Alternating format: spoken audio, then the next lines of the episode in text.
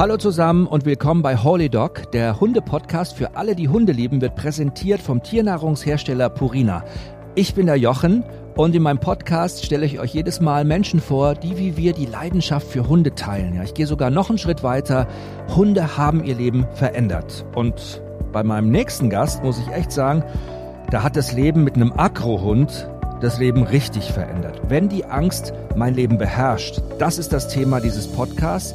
Denn wie bei uns Menschen auch, Beziehungen werden Belastungsproben unterworfen und aggressives Verhalten bei Hunden kann die Bindung und Beziehung schwer belasten oder sogar zerstören. Iris hat diese Erfahrung mit ihrem Hund leider machen müssen. Das hat ihr Leben komplett verändert. Heute redet sie darüber, wie sie es geschafft hat und wie sie wieder glücklich mit ihrem Hund zusammen geworden ist. Ich freue mich auf euch. Gleich geht's los. Leben mit einem Akrohund, wenn die Angst mein Leben beherrscht. Ne? Also es klingt jetzt sehr, sehr reißerisch, aber im Grunde geht es ja darum, wie menschliche Beziehungen sind ja die Beziehungen mit unserem Hund auch ganz oft so auf Bewährungsproben, auf Belastung. Man könnte es eigentlich mal sagen, wie menschliche Beziehungen auch werden Mensch-Hund-Beziehungen immer mal wieder Belastungsproben unterzogen. Und aggressives Verhalten kann unsere Bindung oder Beziehung schwer belasten, teilweise sogar zerstören. Und Iris, du hast die Erfahrung mit deinem Hund leider auch machen müssen. Das hat dein Leben verändert. Heute sprichst du mit mir darüber, wie du das geschafft hast, wieder glücklich mit deinem Hund zusammen zu leben. Wir kennen uns seit 2018 über meine Sendung Letzte Chance für vier Pfoten. Das stimmt, ja. Und du hattest dich damals gemeldet, weil du im Zusammenleben mit deinem Hund, dem Ammon, Probleme hattest. Gewaltige Probleme, ja. Erzähl doch mal, woher hattest du den Ammon überhaupt und was ist das für ein Hund?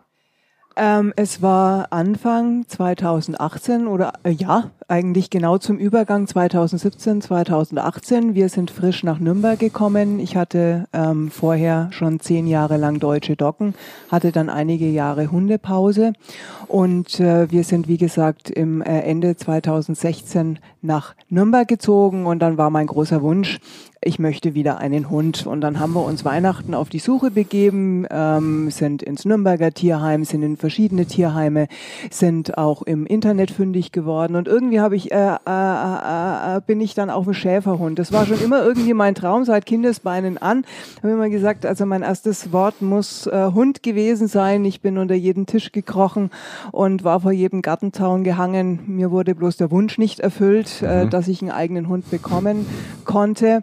Und ähm, wie gesagt, also dann habe ich mir gedacht, oh, jetzt sind wir im dritten Stock ohne Aufzug, Dogge kommt nicht mehr in Frage, jetzt möchte ich doch einen Schäferhund. Und irgendwie bin ich dann äh, durchs Internet auf den Amun gekommen, aus einem bayerischen Tierheim auch, und er wurde schon als ähm, schwieriger Kandidat beschrieben. Aber ich hatte ja schon Hundeerfahrung, auch mit schwierigen Kandidaten, immer Notsituationen. Ja, und wir sind dann ins Tierheim gefahren, haben Amun kennengelernt. Äh, am Anfang, es hätte uns abschrecken müssen.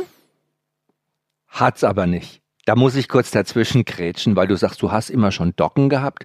Diese Leidenschaft für diese ganz großen Hunde, sag ich mal, die ja jetzt nicht so einfach vielleicht auch zu handeln sind, ne? Wie ja, ein Labrador oder ein Yorkshire Terrier, sag ich mal, ne?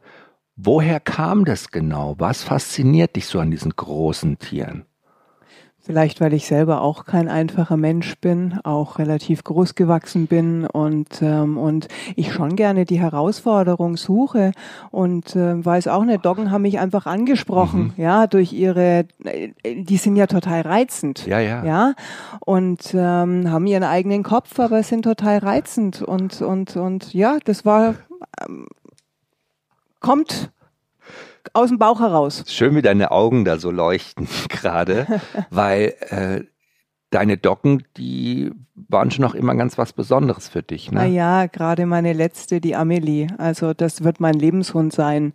Jeder Hund hat seine Daseinsberechtigung, aber die Amelie war einfach ein ganz, ganz besonderes äh, Hündchen für mich und wir waren ganz eng und äh, die hatte ich auch aus einer Notsituation mhm. und das war auch der Grund wegen Amun. Sie kam auch aus schlechten Verhältnissen und äh, und kannte am Anfang keine Leine, kein Nichts, hatte äh, Schwierigkeiten mit Mensch und Hund und ich habe es doch innerhalb relativ kurzer Zeit geschafft, äh, den Hund zu meinem Hund zu machen. Ja, also dass sie mit ihrem Namen machte sie alles. Es kam nur auf die Betonung an.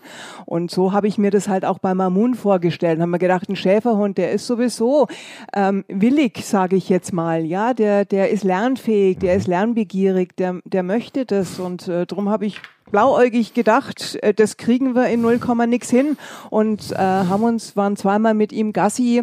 Am Anfang war das schon ähm, eine sehr große Herausforderung, aber wir waren einfach der Meinung, das bekommen wir hin. Als du ihn das erste Mal gesehen hast und du bist ins Tierheim gegangen. Ja. Wie war das? Wie war die Situation? Erzähl Bild mal. wie eine Bestie. Wild wie eine Bestie. Also wir mussten auf die Betreuerin warten. Er hatte, hat eine spezielle Betreuerin gehabt und hat natürlich, also er hat sich aufgeführt im Käfig. Ähm, so wie man es kennt. und natürlich, also wir durften nicht ran. Äh, er hat sofort ein Mauli drüber bekommen und äh, und äh, wir durften ihn auch nicht sofort an der Leine haben, sondern sie ist mit uns entlang gelaufen. Und dann gab es auch schon die erste Situation, dass ich in meinem Übermut und in meiner Leichtsinnigkeit, muss ich schon sagen, mich über ihn drüber gebeugt habe und er mir dann wirklich ins Gesicht ist, ja. Und äh, hätte er keinen Mauli gehabt, mhm. dann hätte ich jetzt wahrscheinlich eine Schramme. Mhm. Und da hat mein Lebensgefährte schon gesagt, ähm, Vorsicht. Aber innerhalb der nächsten, sage ich mal, Viertelstunde hat sich der Hund total gewandelt uns gegenüber und alle waren äh, sehr perplex, wie er sich gewandelt hat weil er hatte ja schon einige Interessenten und äh, die Interessenten sind auch gerne wieder gegangen, haben gesagt, das ist nichts für uns. Er hat es ihnen aber auch gezeigt und bei dir war das natürlich was anderes. Glaubst du, dass er gespürt hat, dass du schon auch eine gewisse Erfahrung und Reife auch mitbringst, vielleicht um seine Probleme zu verstehen? Ja, glaube ich schon. Und, und natürlich unser großes Herz und unsere, unsere Liebe.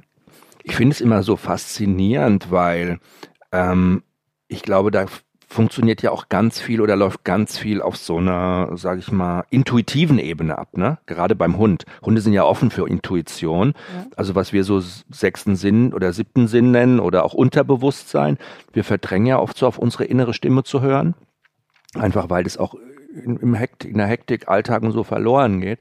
Aber Hunde sind ja darauf auch so ein bisschen ausgerichtet, ne? auf ihren Instinkt mhm. und auf ihre Intuition ja. zu hören. Also wahrscheinlich, so hast du gedacht in dem Moment, und vielleicht hat der Amun auch so gedacht, bist du seine Rettung. Ich würde gerne sagen wir, weil er hat eine sehr große äh, Beziehung zu meinem Lebensgefährten, zum Andi. Mhm. Die sind sich sehr ähnlich, die beiden. Ähm, ich möchte jetzt nicht sagen, dass der Andi aggressiv ist. Nein, aber. Und dir manchmal ins Gesicht springt. Nein, in keinster Weise. Aber ich glaube, er hatte eine ganz enge Bindung äh, zum Andi. Vom ersten Moment an. Das Problem bei Hunden, die man aus dem Tierschutz adoptiert oder bei sich aufnimmt, man weiß ja oft gar nicht, was sie für eine Vorgeschichte gehabt haben. Man bekommt quasi so ein Überraschungsei. Ja. Und ähm, im Laufe der Zeit ploppen dann plötzlich so kleine Probleme auf und dann wundert man sich, warum man das nicht schon früher gemerkt hat. Ne? Bei euch war es aber so, du wusstest ja schon, was mit dem Amun passiert ja, ist, oder? Ja. Was genau? Was ist denn seine relativ Geschichte? Relativ konkret. Äh, seine Geschichte war, dass er als Junghund, als Welpe Junghund auf dem Bauernhof aufgewachsen ist, dann abgegeben wurde zu einem äh, selbsternannten Hundeschutzausbilder, also der natürlich die Ausbildung nicht hat, aber halt sich selbst dazu ernannt hat und der mit absolut widerlichen Methoden gearbeitet hat. Also er, äh, der Amon hat eine sehr breite Brandnarbe am Hals. Also der muss mit ihn traktiert haben, auch mit Schlägen traktiert haben, ähm, dass es ganz aus war. Ähm, Gott sei Dank hatte er hat genügend versaut, aber er hat ihn Gott sei Dank nicht lange gehabt.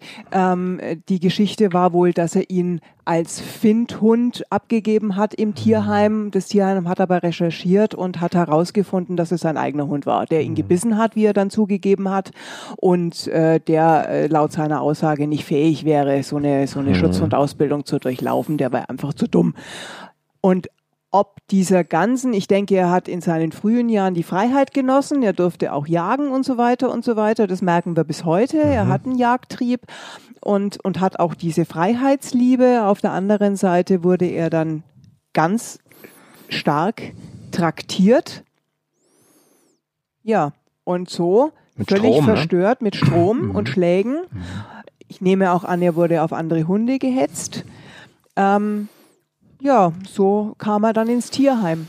Das würde ja viele Menschen alleine schon abschrecken, ne? Ja. So eine Geschichte. Würde man dann denken, oh Gott, der Hund ist wahrscheinlich kaputt, ne? Ja. Man hat irgendwie sein, ja, sein Ich zerstört, ne? Sein Selbstbewusstsein kaputt gemacht. Ja. ja. Ähm, ihr habt ihn mit nach Hause genommen. Ja. Und wie waren so die ersten Momente, als er zu euch nach Hause gekommen ist, der Amon? Wie hat er sich denn da verhalten? Er ist sofort auf die Couch und hat sich auf die Couch gelegt und äh, hat sich wohl gefühlt und äh, äh, uns gegenüber nie auch nur ansatzweise irgendein aggressives Verhalten gezeigt. Ähm, er war sofort zu Hause. Eigentlich also eine schöne Geschichte. Da könnte die Geschichte jetzt enden. Ne? Geschichte. Ne? Da man sagen, wäre Punkt, es schön, ähm, sobald dann die Wohnungstür aufgegangen ist, äh, ging's los. Ja? Gleich von Anfang an? Gleich von Anfang an. Er war natürlich total unsicher, ist ja klar. Mhm. Ne? Fremde Umgebung, mhm. fremde Menschen, äh, alles spooky, sage ich jetzt mal, ja. mitten in der Großstadt. Mhm. Ja, mhm. obwohl wir gleich äh, schöne Grünflächen in der Nähe haben, aber trotzdem, man muss Straßen passieren. Ähm, das hat ihn natürlich eng an Menschen vorbei. Das war für ihn alles eine Herausforderung. Also ja. er hat aggressiv reagiert. Er hat aggressiv reagiert auf Mensch und Hund. In der Wohnung bei euch zu Hause, wie war das, wenn du mit ihm rausgegangen bist? Wie hat er sich da verhalten? Ängstlich. Beschreib mal, wie war das? Also im Treppenhaus äh, noch völlig normal. Es dürfte uns halt nur niemand entgegenkommen. Also an, an, an den wäre einfach ran. Hat, aus Angst, hat aus Furcht. Hat er, das wusstest du ja damals noch ja. nicht. Ne? Du hast ja wahrscheinlich nur sein Verhalten gesehen, hast ja. gesagt, okay, wahrscheinlich erstmal hinter dich so ein bisschen versteckt auch, ne? Ja. Und dann aufgebaut, ne? Genau. Danach. Genau. Also hast du damals deine Entscheidung bereut mal für einen kurzen Moment? Weil irgendwas musst du ja da gefühlt haben. Plötzlich war ja da ziemlich viel Trubel in deinem Leben. Ja, es hat sich schon äh, angstbereit gemacht und ähm, ja, aber ich dachte trotzdem noch, wir kriegen das hin mit viel Geduld. Hast du dir Gedanken mal gemacht, warum er vielleicht so ängstlich reagiert? Warum, woher das kommt? Aus seiner schlimmen Geschichte heraus. So habe ich das interpretiert. Was ja schon mal ein toller Ansatz ist. Ne? Ich glaube, ja. es gibt ja viele Menschen, die einen Hund haben, der aggressiv ist oder aggressiv geworden ist die nur das Verhalten isoliert sehen und gar nicht sich Gedanken darüber machen, warum reagiert mein Hund eigentlich ja. so, warum ist es eigentlich ja. so. Ne? Ich glaube, das ist generell so, dass man verstehen muss, Hunde handeln ja nicht aus purer Boswilligkeit, sondern die fühlen ihre Gefühle, wie wir auch, und die zeigen das halt dann ganz deutlich. Die Frage ist halt immer nur, warum zeigen die das? Ja. Ne? Woher kommt das? Was hast du dann gemacht? Hast du versucht, irgendwas dagegen zu unternehmen? Hast du erst selber so ein bisschen rumprobiert? Wir haben uns schon relativ zügig ähm, äh, unter professionelle, angeblich professionelle Unterstützung geholt äh, von einer Hundetrainerin. Nur war das einfach äh, der völlig falsche Ansatz. Wir hätten ihn A erstmal viel mehr Zeit geben lassen müssen, sich einzugewöhnen mhm. und, äh, und das ganz ruhig angehen und das einfach mal ein bisschen aussetzen, sage ich jetzt mal. Ja, auch die, das aggressive Verhalten würde ich jetzt heute machen. Ich würde ihm mindestens zwei, drei Monate Zeit geben, nur sporadisch mit ihm rausgehen. Ähm, wir waren halt doch sehr aktiv schon gleich von Anfang an und haben uns auch Rat von äh, einer Hundetrainerin gesucht, die aber nur mit, mit Leckerlis gearbeitet hat mhm, und äh, mhm. gesagt hat, wir dürfen nur ähm, äh, positiv konditionieren, egal was er auch macht. Und das negative Verhalten ignorieren. Äh, nein, auch äh, das negative Verhalten ignorieren, genau. ja, aber mhm. auch manche Dinge äh, belohnen, wo ich äh, von meinem Gefühl her gesagt habe, warum belohne ich das? Das, äh, das mhm. darf ich nicht. Mhm. Und äh, sie hat einfach den Hund oder die Rasse auch nicht verstanden. Mhm. Bei ihm, das ist noch eine ganz, er ist ein X-Herder, also ein holländischer Schäferhund, die sind noch sehr ursprünglich und da muss man schon auch ein bisschen das Rudelprinzip mit reinbringen und auch zeigen, äh, wer der Herr im Haus ist. Mhm. Ja. Das ist und so schön, dass du das sagst. Das ist so ein bisschen überzogen dargestellt, aber ich meine, ich arbeite ja auch schon auch Basis von positiver Bestärkung, das ist, was auch wichtig ist. Und, und man weiß es ja auch quasi aus Verhaltens therapeutischer und wissenschaftlicher Sicht, dass es natürlich Sinn macht bei einem Hund, so wie er denkt, so wie er fühlt, so wie er lernt natürlich, ne, durch Verknüpfung, ihn positiv zu konditionieren auf ganz viele Sachen und sein gutes Verhalten oder das Verhalten, was ich gerne von ihm sehen möchte, wenn er das zeigt, sofort zu belohnen. Ne. Wenn man allein mit positiver Bestärkung arbeitet, würde das im Umkehrschluss auch bedeuten, dass ich ansonsten nichts mache, wenn er negatives Verhalten zeigt, das einfach ignoriere. Ne? Und der Hund, so ist die Theorie, wird irgendwann mal das negative Verhalten einstellen, weil es sich für ihn nicht lohnt. Ne? Hunde sind so ein bisschen wie Banker, die investieren nur in Sachen, die ja. sich für sie lohnen.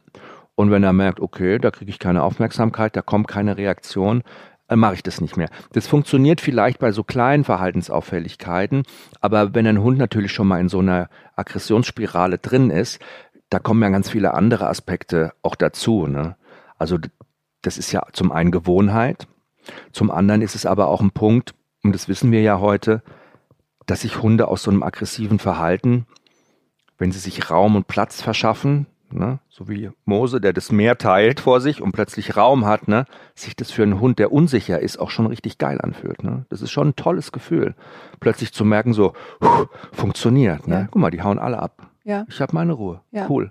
Und in dem Moment kommen auch wieder Hormone ins Spiel. Ne? Dopamin wird ausgeschüttet. Ne? So eine Belohnung. Ne? Auch ein gutes Gefühl. Und Dopamin macht süchtig leider. Ne? Und der Hund merkt auch, okay, gut, das generalisiere ich jetzt das Verhalten. Ich kram jetzt einfach alles, was ich mir in den Weg stelle und bellt es erstmal und beißt es erstmal weg und dann habe ich schon meine Ruhe hier. Das funktioniert schon. Ne? Also es gibt das eine Extrem, das, was ich jetzt gerade beschrieben habe, und es gibt auch so kleine Sachen wie Anspringen zum Beispiel ne? oder Betteln oder was weiß ich. Ne?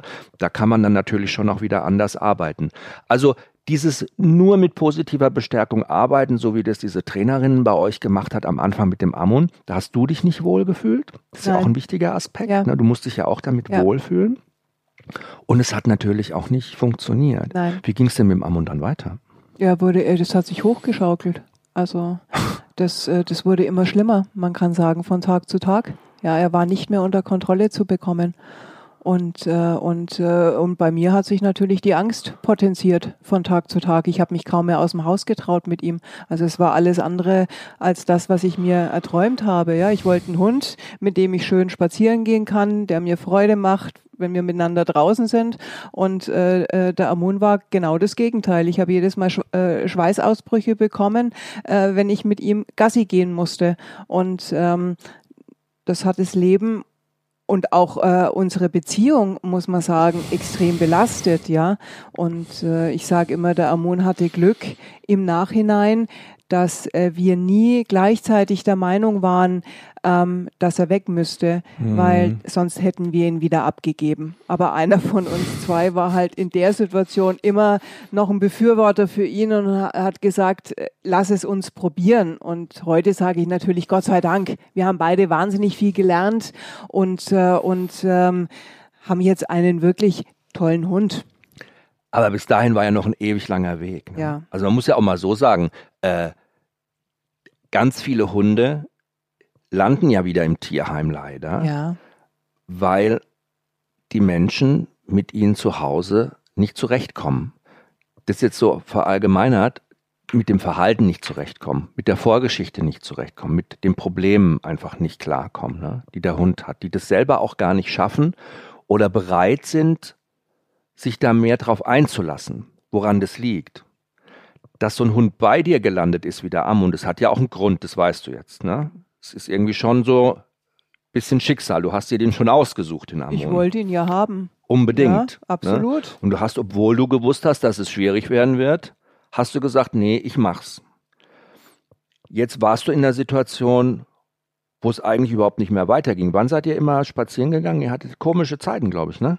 Ja, also ich, bis heute gehe ich früh um halb sechs mit ihm. Ja, das hat sich so eingebürgert, passt auch sehr gut in meinen Tagesablauf. Mhm. Aber weil wir am Morgen einfach unsere Ruhe haben, da bin ich sicher, es begegnet mir niemand. Mhm. Und äh, dann gehe ich nochmal so gegen zehn, halb elf mit ihm eine Runde und nachmittags zwischen drei und vier Ne? Und abends geht dann Andi nochmal mit ihm eine gute Nachtrunde. Das hat sich schon alles jetzt, jetzt normalisiert. Normalisiert, genau. Aber damals war es unmöglich. Damals war es unmöglich, ja. Du hattest die Trainerin, die nur positiv ja. bestärkt gearbeitet hat. Und dann habt ihr, glaube ich, in eurer Not ja. noch einen anderen Hundeflüsterer aufgesucht. Ja. Was war das für ein Typ? Ja, der kennt sich mit Schutzhunden aus. Mhm und vor allen Dingen kennt sich mit gefährlichen Hunden aus.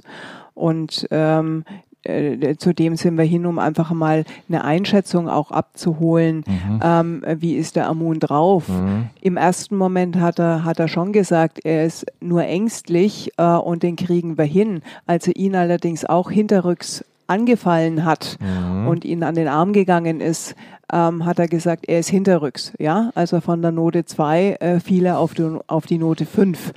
Und äh, dann haben wir mal ein paar Stunden Training mit ihm absolviert, wo er halt ihm ganz deutlich gezeigt mhm. hat, ähm, wer der Herr im Haus ist.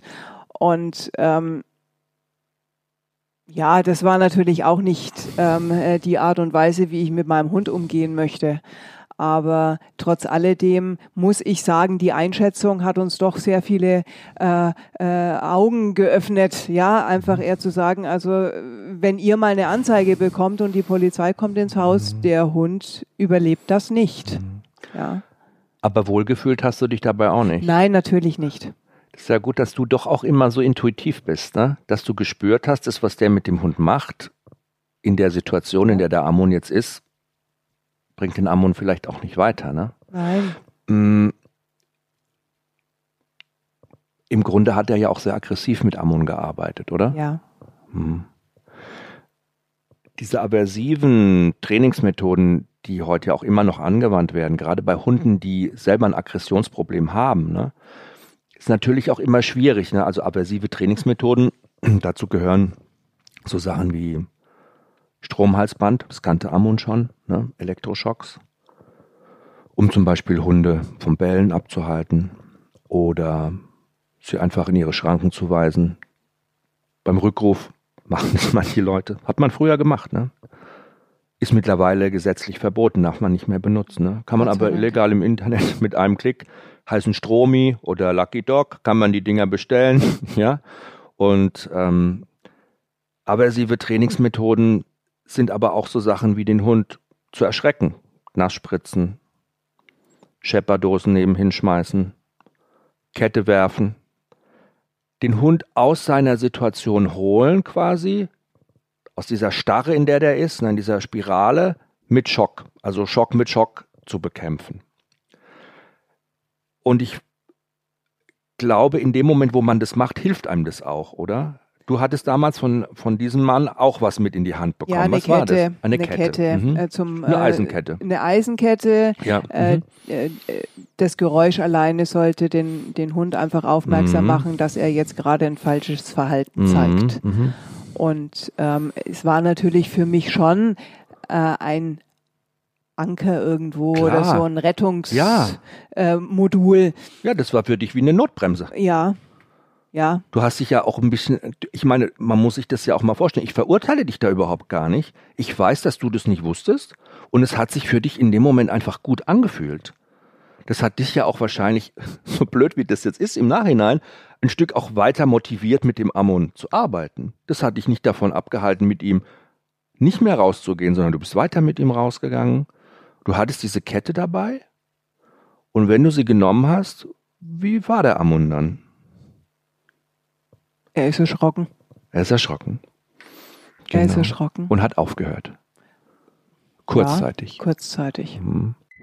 Mit meiner Sendung Haustiersucht Herz bei Sat1 Gold, da kümmere ich mich ja um die Fellnasen, um die Hunde in Tierheimen, die da schon wirklich ganz, ganz lange sitzen, die keiner will, die nie vermittelt worden sind. Und ich versuche rauszufinden, woran das liegt warum sich niemand bisher für die interessiert hat, warum die eigentlich immer übersehen werden. Und da ist mir aufgefallen, dass gerade Tierheime ja auch darauf angewiesen sind, Spenden zu bekommen, ne, was Tiernahrung angeht und Produkte und so weiter. Und da bin ich stolz, dass da auch Purina mit dabei ist. Purina ist ja der Partner hier meines Podcasts und Purina ist generell davon überzeugt, dass Haustiere und Menschen gemeinsam einfach glücklicher sind. Und die haben Partnerschaften, wie zum Beispiel mit Warmitz in Frankreich oder mit Viva in Polen. Und da engagiert sich Purina europaweit für Tieradoption und stellt Tiernahrung für Tierheime zur Verfügung. Und durch zahlreiche Aktivitäten möchte Purina ebenfalls das Bewusstsein für Tieradoption steigern.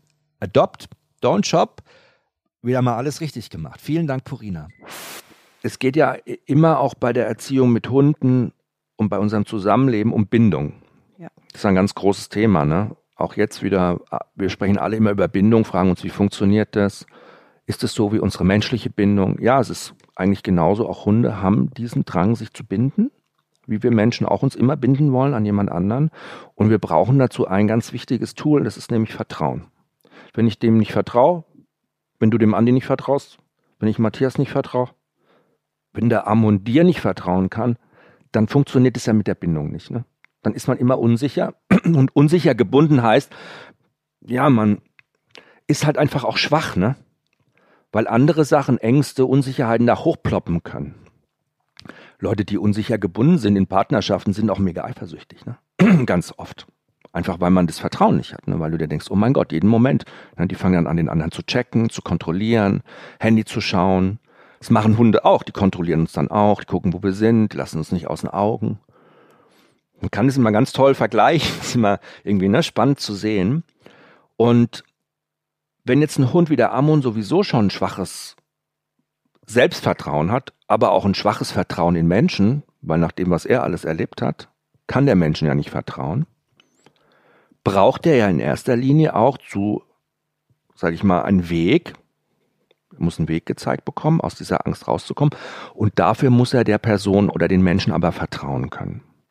Und durch dieses Erschrecken, dieser Auslöser, das ist bei Hunden wahnsinnig individuell, wie stark die auf diese Reize, auf die wir Menschen jetzt nicht so reagieren würden, wie wenn eine Kette runterfällt oder eine Dose neben uns auf dem Fußboden fällt. Die reagieren da aber ganz, ganz stark. Wenn wir vorstellen, du liegst im Bett und kurz vorm Einschlafen packt dich irgendwas hinten am Genick. Und du weißt nicht, was das ist dann wirst du ja jede Nacht, wenn du ins Bett gehst, immer unsicher sein, denken, vielleicht kommt das jetzt gleich wieder, ne? Und der Hund bringt es ja gar nicht in Verbindung, dieses Kettenklappern oder dieses Kettenrascheln mit dieser Aggression von ihm. Der weiß es ja gar nicht. Der spürt einfach nur diesen Schreck. Pff, shit. Und wird dadurch natürlich auch immer unsicherer und angespannter irgendwann mal in der Situation. Die Kette gab dir Sicherheit, aber trotzdem ging es irgendwann nicht mehr weiter. Und dann haben wir uns getroffen. Genau. Dann haben wir uns getroffen. Was für ein Glück. Es war echt schön. Ich muss sagen, es war mein erster Moment. Kannst du dich noch daran erinnern, wie ich ja. geklingelt habe an ja. eurer Tür? Ja. Und du bist rausgekommen, du hast mir was gesagt. Was sollte ich beachten? Hände nach unten, äh, Ammon ignorieren und äh, bitte nicht anfassen. Es, und, also ich wusste überhaupt nicht, was ich sagen soll. Ne? Also du kamst da raus, was wirktest auf mich total also richtig schon so konspirativ, so verunsichert. Ich dachte, was ist jetzt da los? Ne? Sagt sie, also Jochen, ich musste jetzt ein, äh, eine Bitte habe ich, bevor du reinkommst, bitte den Ammon nicht angucken, nicht ansprechen und auf keinen Fall anfassen. Und ich dachte mir, oh mein Gott, was erwartet mich da drin? Die Hundehölle. Und der Ammon, muss ich sagen, hat er ein bisschen rumgebellt, als ich reingekommen bin. Er hat den Maulkorb an. Aber ich habe irgendwie seine so hellbraunen Augen gesehen. Er hat ja so schöne braune, hellbraune Augen. Er ist ein richtiger, schöner, schwarzer Somalinoi-Schäferhund-Mix mit kurzem, schwarzem, glänzenden Fell. Lag da auf der roten Couch bei euch und schaut mich mit diesen durchdringenden, bernsteinfarbenen Augen an. Und ich dachte mir, oh Gott, ich verstehe die, warum die den so mögen der hat ja eine Ausstrahlung, das ist unglaublich. Ah, der ist, also ich habe selten einen Hund getroffen, der mich so äh, fasziniert hat. Warum glaubst du denn, war das für euch so schwierig, den richtigen Trainer oder die, die, die richtige Trainingsmethode zu finden. Woran lag das? Unsicherheit.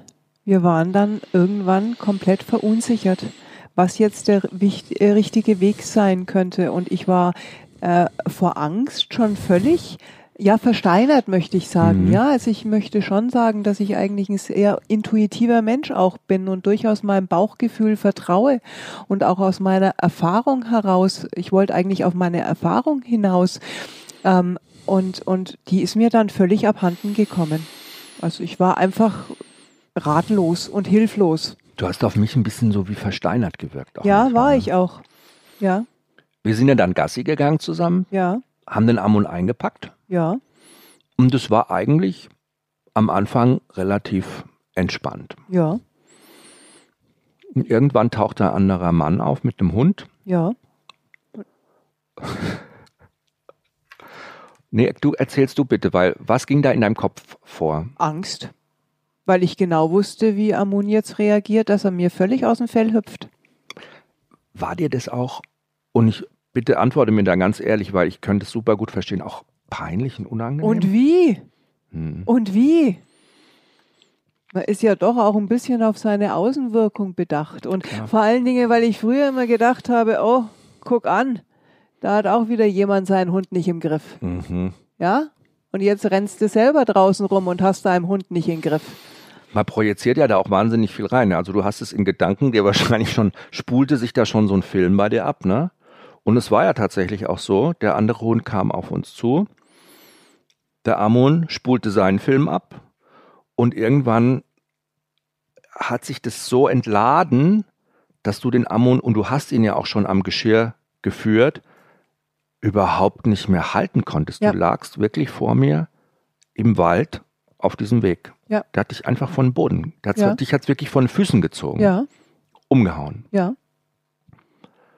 Und da habe ich mir auch gedacht, ja, im Grunde, wenn man so einen Hund hat mit so einem aggressiven Verhalten, boah, da schämt man sich auch so ein bisschen dafür bestimmt. In ne? Grund und Boden.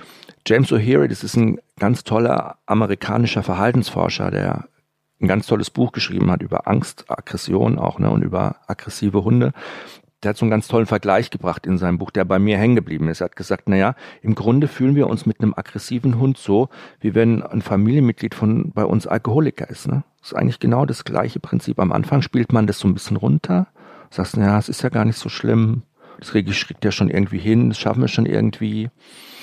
Und man versucht es die ganze Zeit so wegzudrücken.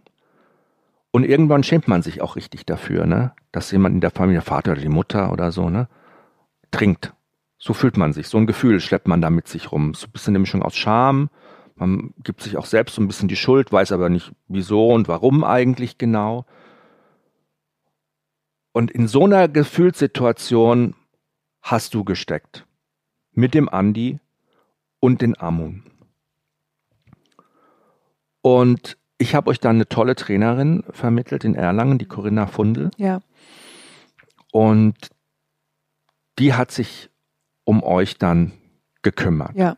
Wie war das, als du sie das erste Mal gesehen hat, hast? Was hat sie da gesagt zu euch beiden?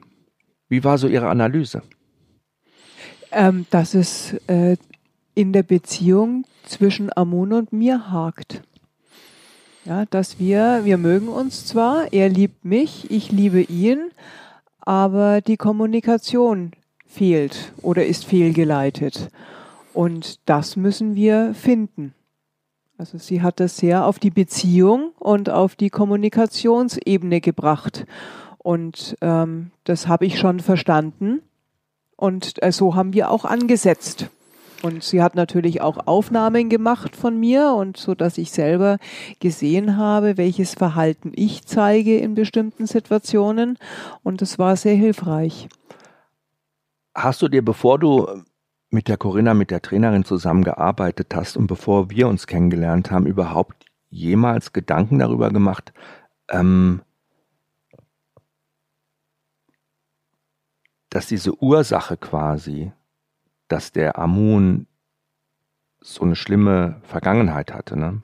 dass ihm quasi sein Selbstbewusstsein ja auch genommen worden ist durch Menschen, aber auch irgendwie ein bisschen mit deinem Verhalten zusammenhängen könnte. Ja. Ja? Ja, so war eine Spirale. Du, das hast du schon zusammengekriegt. Ja. Da hast du ja einen mega Vorteil schon von ganz, ganz vielen Leuten, die auch ein Problem mit ihrem Hund haben, die das nämlich nicht gleich erkennen. Ne? Es hängt tatsächlich ja auch wirklich mit uns zusammen. Der Hund ist der Spiegel, ja. Also ich meine, ich komme aus der Kommunikation, ich komme aus, ich hab, äh, bin auch Heilpraktiker für Psychotherapie, also ein bisschen kenne ich mich schon auch mhm. mit dem Verhalten aus. Von daher lag es für mich schon nahe, dass es in erster Linie auch oder an mir liegt in der Hundetherapie oder in der Verhaltenstherapie oder generell auch Hundeschule, Hundetrainer, ne, hat man vor einiger Zeit immer so von Dominanzaggressionen gesprochen, ne? wenn es um solche Hunde ging wie den Amun. Das hast du bestimmt auch schon mal gehört, ja. das Wort. Ja. Er sagt, ja, das ist eine Dominanzaggression. Ne? Ähm, was meint man damit? Ne? Also zum einen sind es Hunde, die sich gegen Menschen auflehnen, so hat man das definiert, die die anstarren, fixieren, ein Hund, der dich blockiert, zum Beispiel beim Betreten von einem Raum oder an einer engen Stelle. Es gibt auch Hund, Hunde, die bellen dich immer grundsätzlich erstmal an, wenn du was von denen möchtest. Wenn du was durchsetzen möchtest, dann bauen sie sich vor dir auf und bellen. Aber es gibt auch Verhalten, dass die Hunde zum Beispiel Ressourcen verteidigen, ne? auf dem Bett liegen und dann nicht runter wollen oder auf der Couch, ihr Spielzeug nicht hergeben oder Sachen bewachen. Hat der Ammon sowas auch gemacht? Nein. Verhaltensforscher sprechen auch gar nicht mehr heute von dieser Dominanzaggression, sondern die sagen, Hunde haben eher einen Kontrollkomplex. Und der hängt damit zusammen, dass sie eben ein ganz, ganz schwaches Selbstbewusstsein haben. Weißt du, wenn du dominant wärst in deinem Verhalten, dann hättest du ja Selbstbewusstsein. Dominanz an sich ist ja keine Eigenschaft, sondern es beschreibt ja im Grunde nur die Interaktion zwischen zwei Individuen, der Zustand, der da herrscht. Das ist Dominanz. Ich kann dir gegenüber mich total devot verhalten, aber einer anderen Person gegenüber total dominant sein. Deshalb bin ich kein dominanter Mensch. Vielleicht bin ich nur ganz unsicher und weiß nicht, wie ich mich zu verhalten habe. Ne? Das weiß man heute. Man kann nicht sagen, der Hund ist dominant. Nein, der ist vielleicht in der Beziehung zu einer Person in einer Situation dominant, aber ansonsten kann das ein ganz unsicherer kleiner Wurstel sein. Mhm. So. Die Frage ist natürlich immer bei diesem Kontrollkomplex, bei diesem Verhalten, was hat es für Auslöser? Also, dass man da drauf guckt. Und da habt ihr ja auch angesetzt. Ne? Ihr habt ja auch mal geguckt, was löst das Verhalten beim Ammon eigentlich aus. Mhm. Und was kam da raus? Was hat die Corinna da so ein bisschen entdeckt? Was waren so die Punkte, wo der Ammon reagiert hat? Was waren so seine Trigger? Andere Hunde. Mhm. Also sowohl bei, bei, Sichtkontakt und je enger äh, äh, äh, der Abstand wurde oder je näher der Abstand wurde, desto, desto schlimmer. Ähm, er hat halt mich auch komplett ignoriert. Na? Also er ist einen, seinen eigenen Weg mhm, gegangen mhm. und äh, es hat ihn nicht interessiert, was ich jetzt von ihm wollte. Und ähm, auch andere Menschen ähm, beispielsweise auch anstarren, wenn ihn äh, Menschen anschauen oder anstarren mhm. äh, und Enge. Äh, das, sind, das sind so Punkte, ähm, die hat er nicht vertragen gerade wenn Hunde das nicht aushalten, dass man sie anschaut, hat es ja oft damit zu tun, dass sie nie gelernt haben, quasi, dass Blickkontakt nichts mit Strafe zu tun hat. Die haben immer gelernt, wenn mich der anguckt, dann folgt eine Strafe. Das ist die Verknüpfung, die die haben. Ne? Und deshalb, wenn die einer anschaut, reagieren die dann natürlich auch sofort. Das löst es dann bei ihnen aus. Ne? Oder es gibt ja auch Hunde, die sich nicht anfassen lassen oder die beißen, wenn man sie anfasst. Ne? Mhm die haben dann zum Beispiel gelernt, Berührungen gar nicht zu akzeptieren. Also irgendwo in ihrem Innersten ist das alles auch verankert. Du warst natürlich jetzt noch so jemand, du warst auch ängstlich. Ja. Du hast selber gesagt, ihr wart dann in so einer Spirale drinne. Hast du geahnt, als du angefangen hast, mit der Corinna zu arbeiten und dem Amun, dass du auch ganz, ganz viel an dir selber arbeiten musst. Ja. War dir das bewusst? Absolut.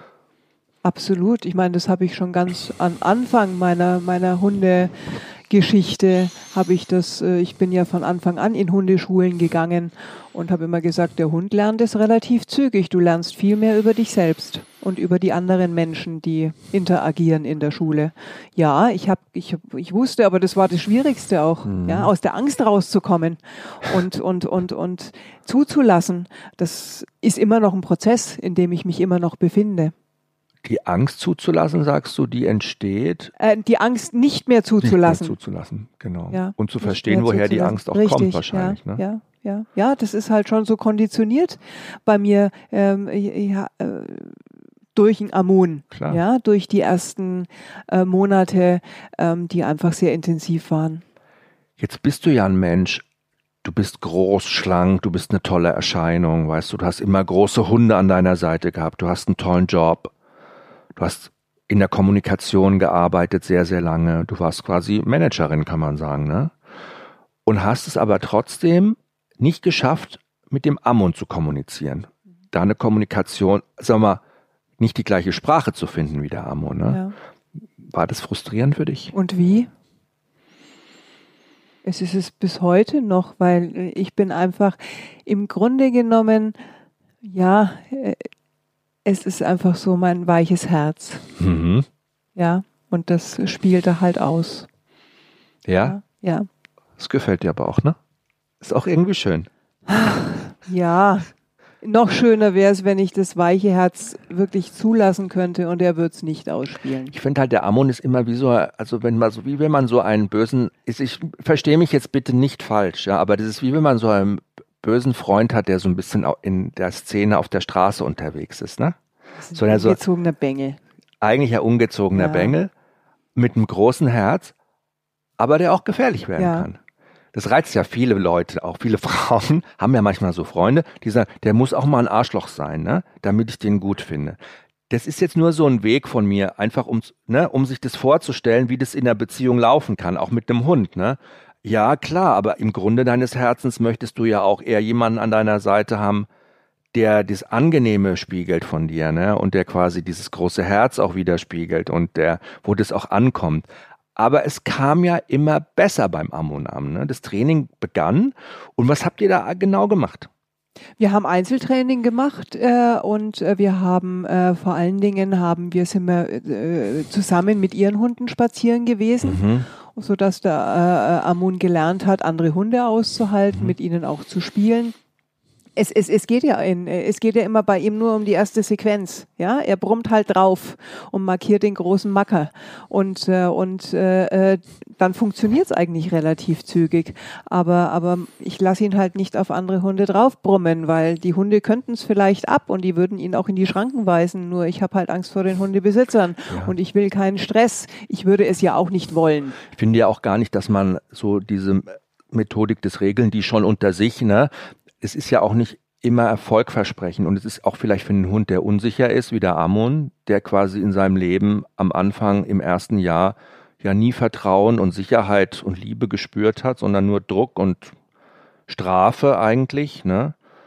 Ähm, auch schwierig. Ne? Ich glaube, da kennst du die, das wie diese Typen, die immer mit dem Bleifuß auf der linken Spur über die Autobahn fahren, alle wegschieben. Erstmal wegschieben, wegschieben, wegschieben. Ne? Das fühlt sich für die richtig gut an. Und wenn dann die Polizei kommt, Kelle raus, dann fahren die immer am Parkplatz und dann steigen da immer so ganz kleine, unsichere Leute aus, die sich auch noch so doof stellen und sagen, ja, ich weiß gar nicht, wie da war Geschwindigkeitskontrolle. Nee, hab, Lichthube habe ich gar nicht, habe ich nicht gemacht. Anstatt auch zu sagen, ja gut, okay, ist mir noch egal, ne, so. Sondern das sind ja immer die unsicheren Typen, die erstmal ihr Ding da durchziehen eigentlich, ne, und so stark wirken. Ihr habt also den Ammon so ein bisschen versucht, systematisch zu desensibilisieren und zu gegenkonditionieren. Genau, ne? genau, genau.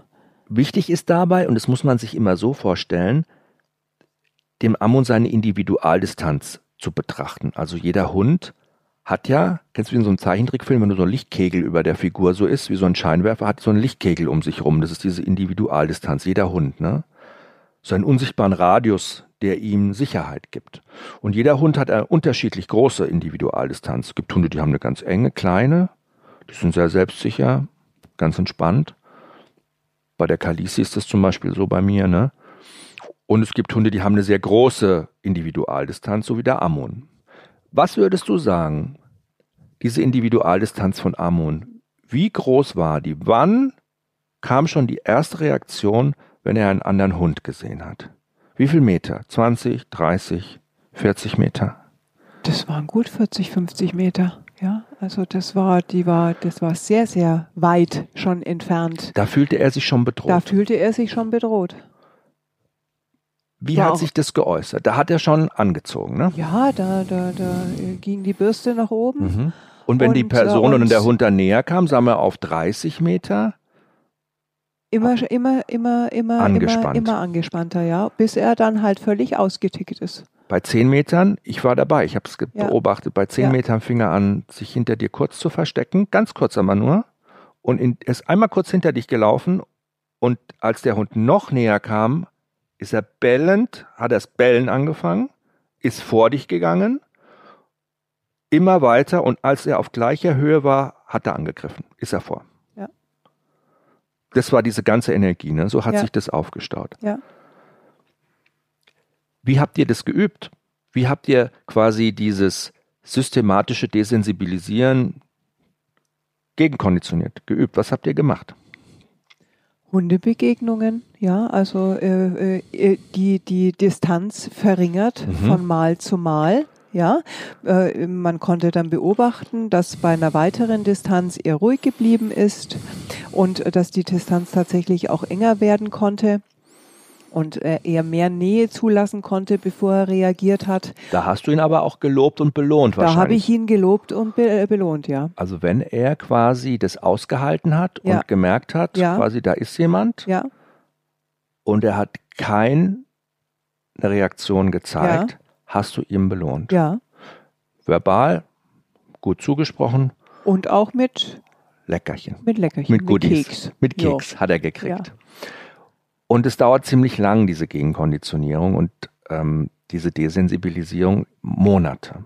Ne, Wir haben ja ein halbes Jahr zusammengearbeitet Ja, und ich habe aber nach einem halben Jahr schon gute Fortschritte gesehen Ja. beim Amun. Amun war Ja. schon toll. ja, Also er hat immer mehr verstanden, dass im Grunde von diesem anderen Hund keine Gefahr ausgeht und dass es nicht schlimm ist, wenn der näher kommt und dabei ist. Ganz im Gegenteil.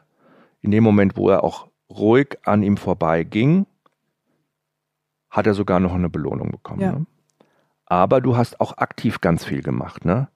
Du hast ihn auch auf die schützende Seite rübergenommen. Du hast Ja. ihn so ein bisschen aus dem Spiel genommen. ja, Und der Ammon ist ja auch so ein Hund, der hat ja auch den Mut zur Lücke sozusagen immer gehabt. Ne? Der hat immer geschaut, in dem Moment, wenn er gespürt hat, du reagierst unsicher, Ja. war er wieder vorn. Ja. Wie hast du das geschafft, ihn da so ein bisschen rauszunehmen? Weil das ist ja wieder was, da ging es ja um dich, wenn er gemerkt hat, du bist unsicher. Wie hast du an deiner Unsicherheit gearbeitet? ich habe mich der Situationen gestellt Hm. und habe äh, Sicherheit daraus gezogen, wenn Situationen gut gelaufen sind, wenn er sich benommen hat, sagen wir es mal so, oder gut verhalten hat. Ja, also ich meine jetzt benommen jetzt nicht in Ich erzieherischer Ja, mhm. ähm, äh, Definition, Wenn du ihm die Möglichkeit dazu er, gegeben äh, hattest. wenn auch, er ne? mir auch die Möglichkeit, wenn er mir gezeigt hat, dass alles in Ordnung ist. Mhm. Ja, Hättest du auch, musst du auch dich belohnen, weil du hast ihm ja das dann erst gezeigt. Ne? Ja. Erst, wo, wenn Ja. du bereit warst, innerlich auch diese Ruhe zu haben und diese Ausgeglichenheit, ja, konntest du das auch wieder auf ihn abstrahlen. ja, glaube, das ist immer dieses Problem, in dem man dann steckt und deshalb geht es ja auch an vielen Punkten dann nicht weiter. Also am Anfang läuft es ganz gut, man kann den Hund dran gewöhnen, die Distanz immer mehr verringern, man kann ihn belohnen, positiv bestärken, kann ihm Schutz und Sicherheit geben. Aber irgendwann mal kommst du bei, kommt man ja mit sich selber auch nicht mehr weiter, weil man merkt, okay, gut, ich kann jetzt nicht mehr Sicherheit ausstrahlen als geht, aber trotzdem, es ist noch nicht ganz weg. Ne? Wie überwinde ich dann den nächsten Punkt? Also, was kommt dann? Wie arbeitest du dann an etwas ganz Wichtigem, nämlich an der Bindung? Was macht ihr noch so für eure Bindung in der Freizeit oder so? Was unternehmt ihr noch zusammen? Wir, wir gehen äh, sehr viel in den Wald mhm. und äh, da darf er auch frei laufen und dann übe ich halt mit ihm und er kriegt immer schön seinen Keks. Ja. Machst du Rückrufsachen mit ich ihm? Ich mag Rück, Rück, Rückrufsachen mhm. mit ihm. Ähm, äh, und ähm, ich spiele bei meinen Eltern, die haben einen Garten. Mhm. Ja, da darf er dann toben und, äh, und da spiele ich sehr viel mit mhm. ihm, auch Fangspiele, mhm. Apportierspiele. Da berührt ihr euch wahrscheinlich da auch. Da berühren wir uns, genau. Ähm, also all diese, daheim spiele ich auch sehr viel Such mit ihm, ja, mhm. indem ich äh, Leckerlis äh, äh, verstecke. Mhm. Ich möchte jetzt mit dem Trailing endlich anfangen dieses ja, Jahr. ja, weil ich glaube, dass äh, das Trailen, das bekommt ihm sehr gut. Ja. Und, äh, und das äh, macht ihm großen Spaß, weil Nasenarbeit ist schon seine Sache. Mhm. Ähm, und äh, ja, immer wieder Beispiele auch zwischendurch. Ne? Das sind alles so Sachen, die du gerade beschrieben hast, gerade auch das Spielen, zusammen spielen, zusammen suchen, diese gemeinsamen Erlebnisse, wo der Amon auch Erfolg hat, Erfolgserlebnisse hat, also angstfrei, die sind ganz, ganz stark bindungsfördernd. Ne? Das ist wie so ein Kleber, der Bindung auch wieder verloren gegangene Bindung wieder repariert. Du musstest ja mit dem Amon, der Andi und du bei Null anfangen. Ne? Der ja. hat ja gar keine Bindung zu Menschen, ganz im Gegenteil. Der hatte ganz starke Aversionen gegen Menschen. Ja. Ne? Für den war Mensch einfach nur eine Gefahrenquelle. Und zu einem Menschen dann wieder Bindung aufbauen zu können, musstet ihr eigentlich zwei Wege gehen. Zum einen musstet ihr in sein Leben wieder ganz viele, ganz viel Sicherheit, ganz viele konsequente Erziehung und Rituale bringen auf der anderen Seite aber auch an der Bindung arbeiten. Durch ganz viel Verständnis, durch ganz viel Liebe, aber auch durch ganz viel neue Erfahrungen, die der Amun macht, ne? die ihn mal so ein bisschen rausbringen aus seinem Muster, also aus diesem Aggressionsmuster, wo er mal andere positive Erlebnisse hat. Gar nicht mal mit anderen Hunden, einfach mit euch, wo er was Tolles findet, wo er sich freut, wenn er beim Spielen irgendwie gewinnt, sage ich jetzt mal, ne? Wenn er einfach auch Nähe zulassen kann und spürt, ach, das tut mir gut. Ich weiß immer, ich habe gesehen, wie du ihn auch mal so schön gestreichelt und massiert hast. Das mag er ja total gern. Absolutes Kuschelmonster. Also ich, ich, wir dürfen ja alles mit ihm machen. Also er lässt Dinge zu, wo andere Hunde ähm, äh, sich sofort verabschieden würden. Ja, also er lässt sich kraulen, streicheln, alles mit sich machen. Das ist, das ist ganz faszinierend. Amon saß ja im Tierheim und war nicht nur äußerlich verletzt, er hatte ja auch seelische Wunden. Ne? Und was machen wir aber eigentlich, wenn unsere Hunde wirklich krank werden? Ne? Also wenn sie wirklich was haben, dann gehen wir natürlich mit denen zum Tierarzt. Aber ganz viele Menschen trauen sich nicht zum Tierarzt zu gehen, weil sie einfach die Kohle nicht haben, ne? weil das Geld fehlt. Und deshalb bin ich ja wirklich ein großer Verfechter von Krankenversicherung für Hunde, weil wir nur dann unserem Hund auch wirklich die Sicherheit und das Vertrauen schenken können, dass wir immer für ihn da sind, wenn er uns braucht. Und aus diesem Grund, ihr kennt ihn vielleicht schon, den Werbepartner petprotect.de, das ist eine neue Tierkrankenversicherung, die unseren Podcast hier unterstützt. Ich möchte ihn euch echt, echt nochmal ans Herz legen. Also bis zu 100 Prozent der Tierarztkosten werden da übernommen. Das ist eine große Entlastung und man kann die Versicherung richtig schnell abschließen. Man geht einfach über die Webseite, wählt eine von drei Versicherungsvarianten aus, so was man auch bereit ist finanziell zu leisten. Und da hat man sogar noch eine einmalige Gesundheitspauschale von bis zu 100 Euro mit dabei. Die kann man dann fürs Chippen oder Impfen zum Beispiel mal ausgeben. Ne? Oder Zahnstein entfernen, ist ja auch mal wichtig beim Hund. Hatte ich neulich bei der Kalisi, hm, war dringend nötig. Vertragslaufzeit ist auch immer wichtig, gibt's auch nicht. Also kann man täglich kündigen, ist super transparent und ganz ehrlich, ehrlich, ich will nicht lange rumlabern. Schaut es euch einfach mal an. www.petprotect.de. Ein Jahr ist jetzt rum. Ja. Wo steht ihr heute nach einem Jahr? Und ich muss sagen, vor einem Jahr wart ihr bei Null, ne? Also vor einem Jahr war kurz wieder die Überlegung, ihn zurückzugeben ins Tierheim. Die Aggression so stark, dass es auch verantwortungslos gewesen wäre, nichts mit ihm zu machen. Ja. Wo seid ihr heute? So, wenn 10 supidupi ist? Machen wir eine Skala zwischen 0 und 10. Ich würde sagen, wir sind bei einer 7. Und das ist toll. Ja. In einem Jahr. Ja. Iris, das ist mega. Also, aber auch nur deshalb möglich, weil du jeden Tag zusammen mit dem Ammon dran geblieben bist. Ne? Ähm, wie ist es jetzt draußen? Wenn ihr spazieren geht? Wie begegnet er den Hunden? Entspannender, noch nicht entspannt komplett, aber ich bin vor allen Dingen entspannter und, äh, und äh, habe lange die Angst nicht mehr, die, äh, die ich hatte. Ich traue mich in die Situation hinein und ähm, es ist noch lange nicht sehr gut, aber wir sind auf einem sehr guten Weg. Wenn Besuch kommt. In Ordnung. Gut. Absolut in Ordnung. Er hat nach wie vor seine Mauli. Der Besuch wird auch nach wie vor ähm, gebrieft. Mhm. Ja, aber, aber wenn sich, äh, es ist in 0, nichts, ist es vorbei. Es ist nur die Anfangssequenz. Ja. Ich glaube, das Wichtige ist ja auch, dass man sich wirklich die Zeit auch gibt. Und das Allerwichtigste ist, dass man bereit ist, an sich selber zu arbeiten. Ich glaube, das ist ja auch diese große Chance, die Hunde uns geben, ne? diese Möglichkeit, plötzlich mal einen ganz neuen Blick auf uns selbst zu bekommen. Das, was wir ja sonst nie machen würden.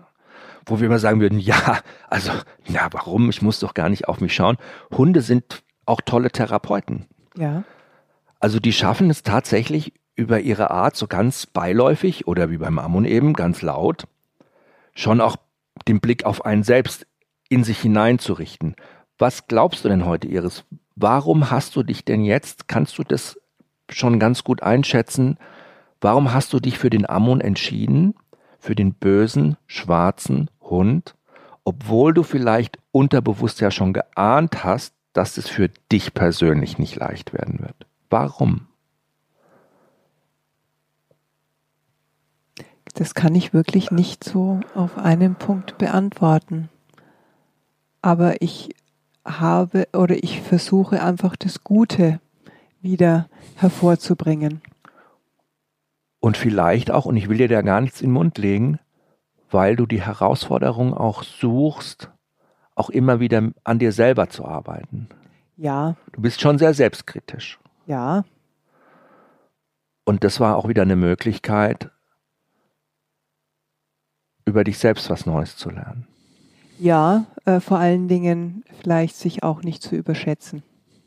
Ja, das ist ja schon mal gut, wenn man das auch mal lernt. Ne? Sollten viele andere Leute auch, sollte ich auch machen, ja. Ich gehe auch immer so blauäugig in ganz viele Situationen. Ne? Also ich glaube, das hat dich auch selbst verändert. Ne? Was würdest du sagen heute mit dem Ammon zusammen? Hat sich irgendwas bei dir selber auch noch so getan? So ja, ich bin viel gelassener geworden. Ja, ja viel ruhiger auch.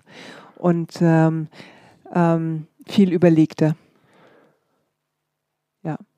Aber in erster Linie gelassener.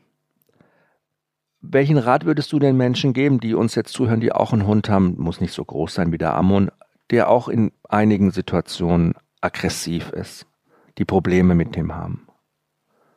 Sich Rat holen, professionellen Rat holen, und zwar von wirklich guten Trainern, ja, es laufen genügend Scharlatane draußen rum. Mhm. Am Ball bleiben und mit viel liebevolle Konsequenz zu arbeiten.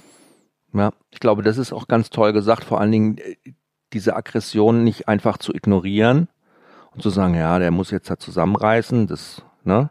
sondern das auch wirklich ernst nehmen. Ja, also aber, aber den Hund ernst nehmen und vor allen Dingen die Liebe von ihm ernst nehmen und nicht einfach wieder ins Tierheim zurückgeben. Aber sich auch im Vornherein gut überlegen, ist der Hund was für mich?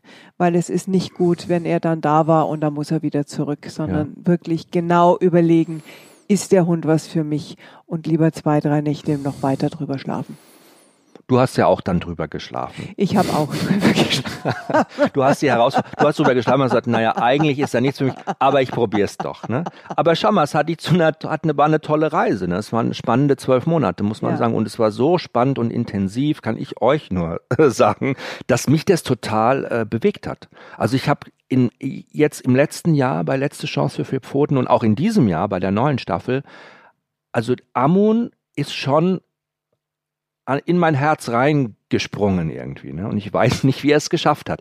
Was mich an diesem Buch war, was mich äh, bei einem Buch wahnsinnig fasziniert hat, was ich euch total gerne ans Herz legen möchte, ähm, ist äh, ein Buch von James O'Heary, von diesem amerikanischen Verhaltensforscher. Es heißt, das Angstverhalten des Hundes ist im Animal Learn äh, Verlag entschieden. Es ist ein tolles Handbuch für Menschen, die einen aggressiven Hund haben. Kann man ganz viel draus lernen, sich Wissenswertes rausziehen. Aber trotzdem, wie die Iris auch gesagt hat, sucht euch bitte einen Trainer, der in erster Linie gewaltfrei arbeitet. Und da meine ich wirklich ohne Gewalt arbeitet. Schaut da bitte genau hin. Viele Trainer sagen, ja, wir arbeiten gewaltfrei und dann am Ende fliegt doch irgendwie die Wasserspritzpistole aus der Tasche oder sowas. Ne? Also achtet da bitte genau darauf. Informiert euch. Ihr könnt gerne immer Kontakt zu uns aufnehmen. Und am Ende von jedem Podcast habe ich ja meine philosophischen Hundekarten mit diesen philosophischen Hundefragen drauf. Und ich würde auch dich bitten, Iris, noch mal eine Karte zu ziehen und eine philosophische Hundefrage zu beantworten. Hast du Lust? Ja? ja. Okay, gut. Also. So. Welche darf es denn sein? Okay. Oh, das ist eine schöne Frage. Wovon träumt dein Hund? Wovon träumt Amun? Wenn er träumt. Von seinem eigenen Garten, in dem er toben kann, den er beschützen kann und äh, wo es Weite gibt und ähm, viel Platz für ihn. Cool, Dankeschön. Hab eine tolle Zeit. Ähm, liebe Iris, danke, dass du dabei warst. Heute unser Thema, ja, aggressiver Hund was macht es mit meinem Leben? Ne? Wir haben gesagt, Leben mit einem Ackerhund, wenn die Angst mein Leben beherrscht. Du beherrschst dein Leben, du hast dein Leben und Amuns Leben in eine ganz tolle Richtung gebracht und ähm, weiterhin alles Gute für euch. Ne? Dankeschön.